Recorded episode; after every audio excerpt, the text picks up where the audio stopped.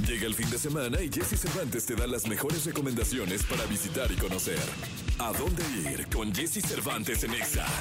Es el eclipse de sol que será visible este sábado en Norte, Centro y Sudamérica. Y en México podrá verse en todo el país, incluida cualquier zona de la Ciudad de México. Aquí se apreciará en un 70%, por lo cual se le domina eclipse de sol anular. Se prevé que el fenómeno astronómico inicie alrededor de las 9.36 horas. No hay pretexto para perdérselo, porque si no consigues gafas certificadas para proteger tus ojos para bloquear la luz solar para verlo directamente, se podrá seguir desde Internet. El canal de la NASA en YouTube es una buena opción de transmisión en vivo.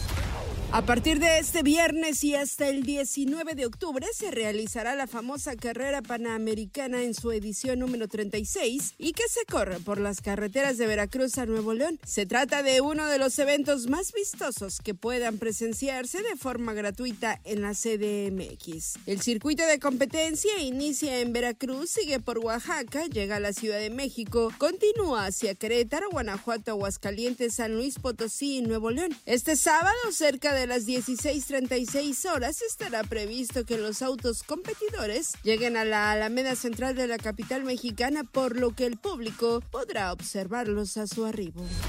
Y si quieres algo más para hacer este fin de semana, puedes visitar el CENART y el Centro de Cultura Digital que albergarán las actividades del vigésimo Festival Internacional de Arte y Tecnología, que inició desde el miércoles y terminará actividades este domingo. Se prevé que participen más de 40 artistas de países como Japón, Francia, Argentina, España, Chile, Canadá y Eslovenia. Habrá música, robótica, inteligencia artificial, animación y talleres. Las actividades completas pueden consultarse en la página de internet del CENART y son gratuitas.